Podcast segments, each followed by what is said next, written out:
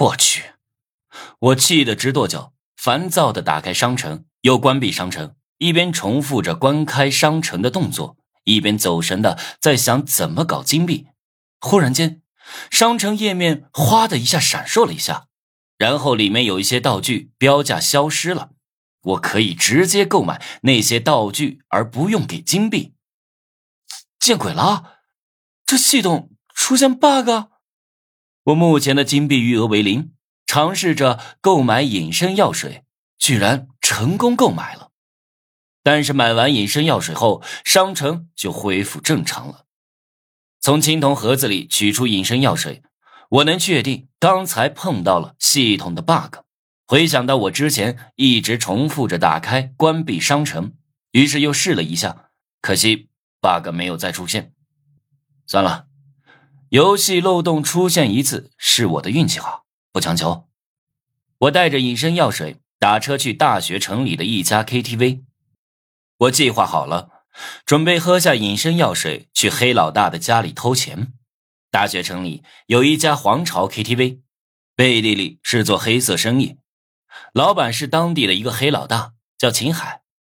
秦海做的是犯法的勾当。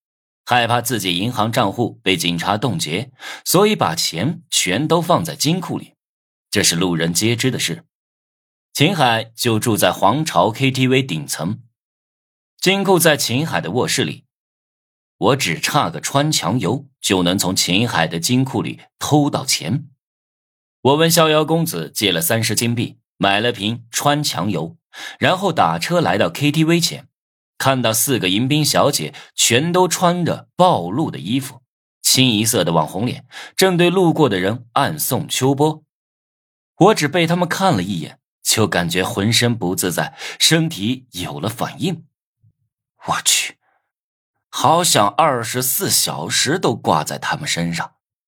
但是任务要紧，我绕到没人的地方，喝下隐身药水，进了 KTV，坐电梯到了顶层。